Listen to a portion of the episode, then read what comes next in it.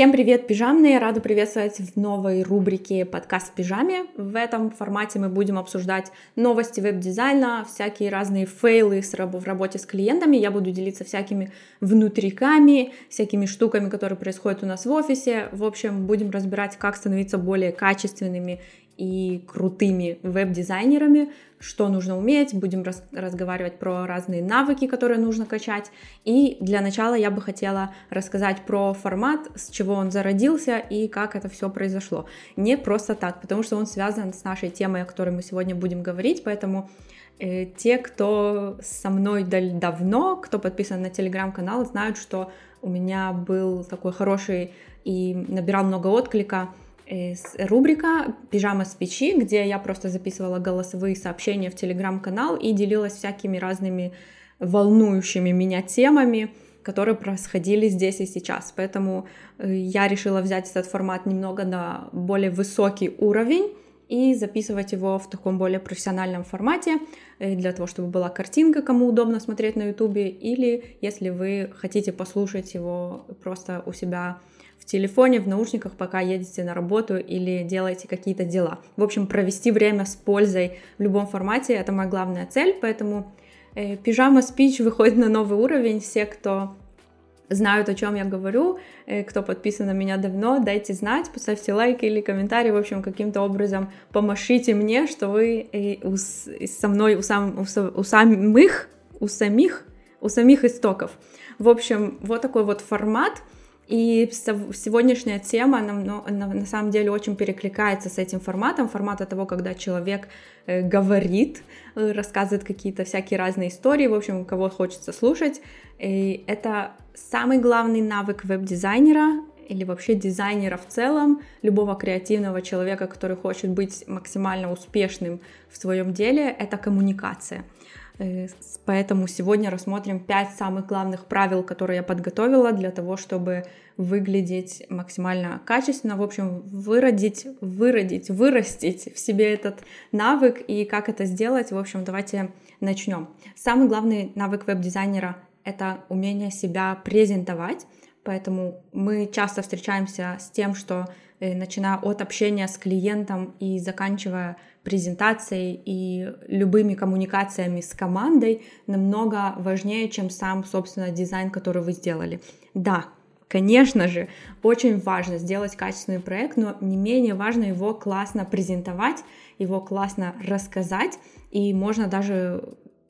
Я на самом деле склонна думать, что даже самый говняный такой дизайн или очень простой, можно просто распиарить и классно его презентнуть так, что все люди просто упадут, и клиент будет счастлив и будет визжать от восторга. Поэтому, если вы вдруг по какой-то причине пришли в веб-дизайн, с расчетом на то, что вау, как классно, можно просто фрилансить, можно просто сидеть, закрывшись в комнате и ни с кем не коммуницировать, все по интернету там переписываться с клиентом, то спешу вас расстроить, далеко вы так не уйдете.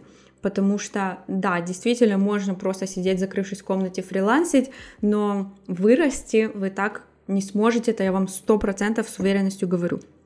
Потому что, ну, может быть один случай на миллион, когда какой-то а, анонимный такой человек делал какие-то успехи в карьере, но это уже совсем другая стратегия. Поэтому, если вы планируете выстроить хорошо свою профессию, вот вырасти классно в этой сфере, быть реально крутым специалистом, а не просто исполнителем, то вам придется качать вот эти вот навыки, умения общения с клиентом, короче, умение вот классно говорить, рассказывать, быть интересным, высказывать свое мнение и так далее. Поэтому выступать на публике, в общем, только так можно вырасти, если вы планируете действительно сделать э, крутые успехи в этой сфере. Поэтому э, я сегодня подготовила для вас тему и несколько пунктов, о которых нужно будет, э, которые нужно будет запомнить и записать себе при возможности.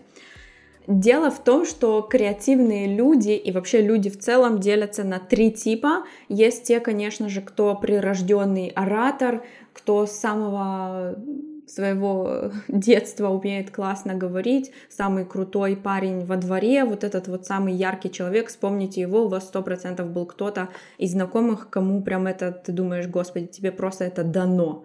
И он э, самый интересный обычно, его все слушают, с ним все бегут играть, и он такой, ну, короче, самый крутой парень на деревне, скажем так, или девушка. Поэтому да, действительно, есть те, кто родился с этим, те, кому это прям легко, и не надо не делать никаких усилий. Но э, есть еще второй тип, которые понимают в какой-то момент, что нужно этому учиться, что невозможно быть всегда в стороне, серой мышкой и быть таким просто ноунеймом, и надо что-то в этом смысле менять, прокачивать вот этот скилл, становиться тем самым самым крутым парнем на деревне и быть э, тем, кто диктует все вот эти вот правила и к мнению кого прислушиваются действительно. Поэтому то есть вот второй вот этот тип людей, которые пронюхали это, поняли, это уже хорошо, и начинают делать усилия, им, в принципе, хорошо это дается, они э, начинают преуспевать и прокачивать вот этот скилл.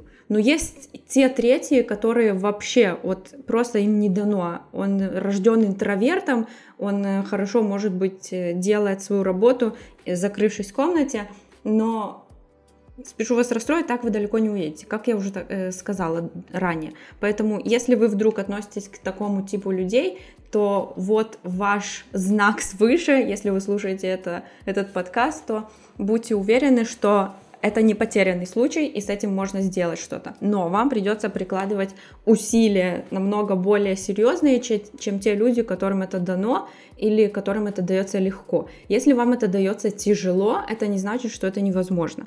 Это значит, что вам просто нужно намного серьезнее постараться для того, чтобы эти навыки в себе развить.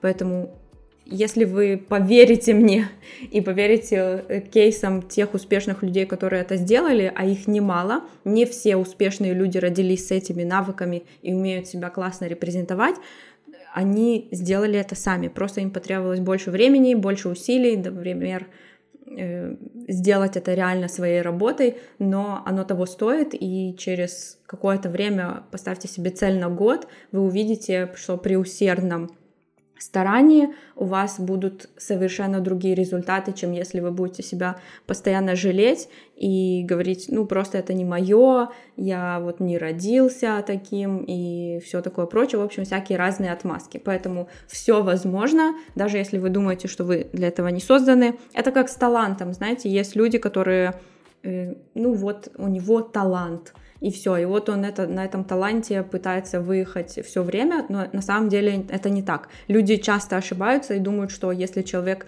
талантливый, вот он умеет рисовать, какой талант. Но если этот талант не поддерживать, не прокачивать его, не делать те самые усилия в других сферах вокруг этого таланта, то тогда ничего из этого не получится. Поэтому намного более реально прокачать эти навыки будь то рисование, талант, что-то связанное с другими креативными сферами. Я вообще считаю, что таланта не существует, есть только усердная работа, которую можно над собой проделать и реально сделать себя самим. Потому что даже если у вас есть талант, и вы с ним ничего не делаете, никуда это вас не приведет.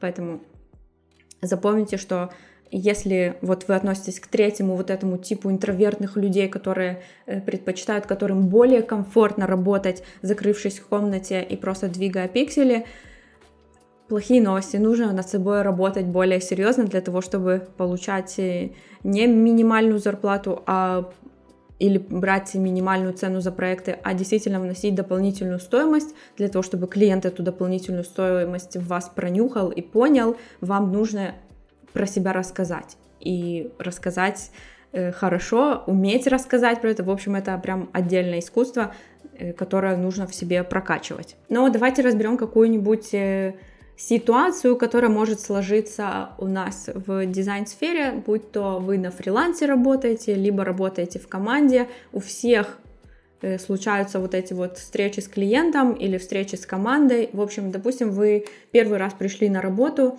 и вы начинающий дизайнер. Что вам делать, если вы попали в такую ситуацию. Значит, э, как это все происходит? Э, чаще всего начинающие дизайнеры приходят на митинги, на встречи, на какие-то совещания, либо на разговор с клиентом с вот такими вот глазами, которые обычно смотрят в пол, они перепуганные, ничего не понимают, потому что чувствуют себя еще неуверенно на рабочем месте, и это главная ошибка, потому что если вы придете вот так, то у вас ничего не получится. Просто никто вас не будет воспринимать серьезно, и мнение никакого от вас не услышится, поэтому срочно нужно это менять. Если у вас вдруг такое уже случалось, то вы точно понимаете, о чем идет речь, когда вы новичок где-то, или это ваш первый разговор с клиентом, и вы не знаете вообще, как слово из себя выдавить, э, это проблема, над этим нужно работать. Самым первым делом, что вам нужно сделать, правило номер один, это подготовиться.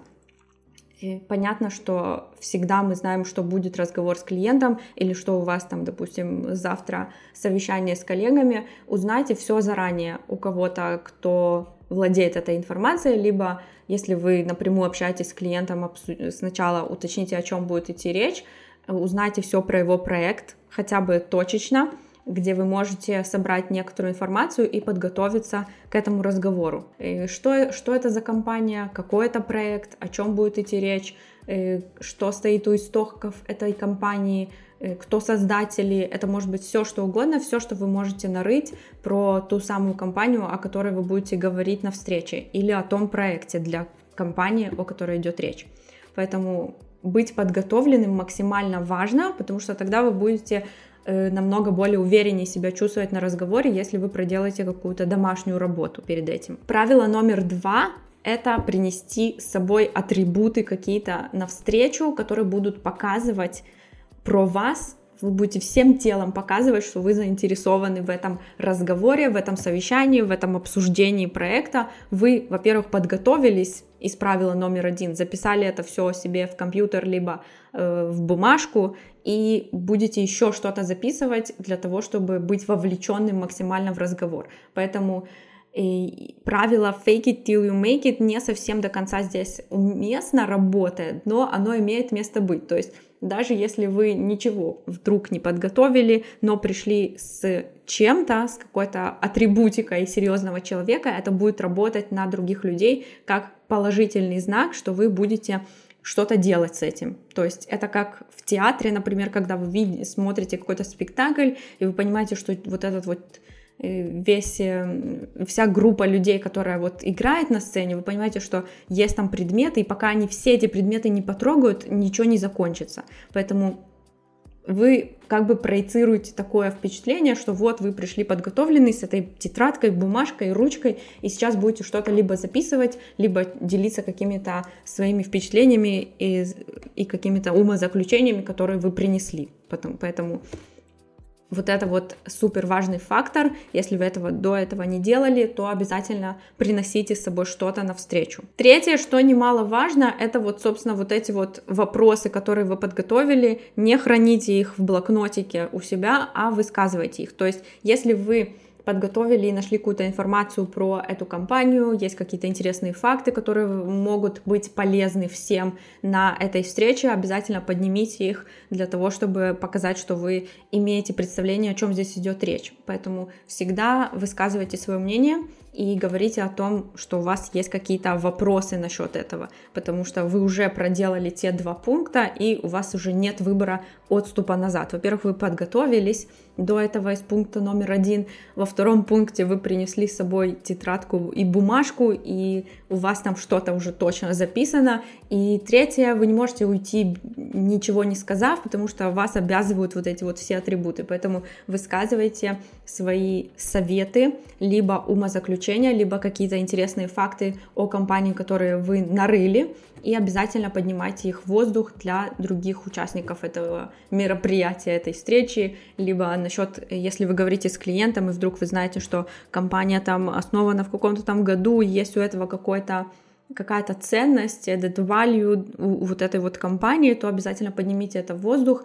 для того, чтобы клиент понимал, что вы проделали какую-то работу, и вас можно воспринимать серьезно, вы не просто пришли послушать ушами и пойти двигать свои пиксели дальше. Также делитесь своим предыдущим опытом, неважно, будь то учебный проект, либо проект уже на реальном клиенте. Если у вас есть хоть какой-то опыт разработки похожего проекта, всегда убеждайтесь в том, что вы об этом сказали, потому что если вы об этом не сказали, никто кроме вас об этом не знает. Ваша цель э, передать всем участникам встречи либо клиенту о том, что вы имеете какой-то какое-то хотя бы какое-то прошлое, в котором были такие проекты, что вы не просто зеленый огурец, а уже матерый такой баклажан матерый баклажан вы, вот кто вы, а не зеленый огурец. Поэтому, если у вас даже был проект, например, на курсе, который вы разрабатывали, и, например, это какой-то интернет-магазин, и сейчас вы говорите об интернет-магазинах, вспоминайте все этапы, которые вы там проделали, э, скажите, что нужно сделать анализ конкурентов или персону описать. В общем, пользуйтесь вот этими скиллами и навыками, которые вы почерпнули уже на предыдущей практике. То есть неважно, даже если это не рабочий, не готовый, не реальный проект с клиентом, все равно у вас есть уже какие-то знания. Всегда их применяйте, всегда вспоминайте их и всегда говорите о них другим. Следующее, что немаловажно, не забывайте сделать какой-то небольшой small talk, такой э, типа «Привет, как дела?», будьте, короче, nice person, потому что это критично важно. Если вы будете сидеть сухарем, то все подумают, что вы таков и есть, а мы помним, что вы матерый баклажан, добрый и пушистый, э, гладкий добрый и гладкий баклажан. Вот. Поэтому проецируйте вот это вот настроение на всех присутствующих на вашем разговоре. Это может быть, что вы просто будете мило улыбаться, ну, не как придурок, конечно, сидеть вот так с улыбочкой дурацкой, но лишний раз э, кому-то подулыбнуться, в общем,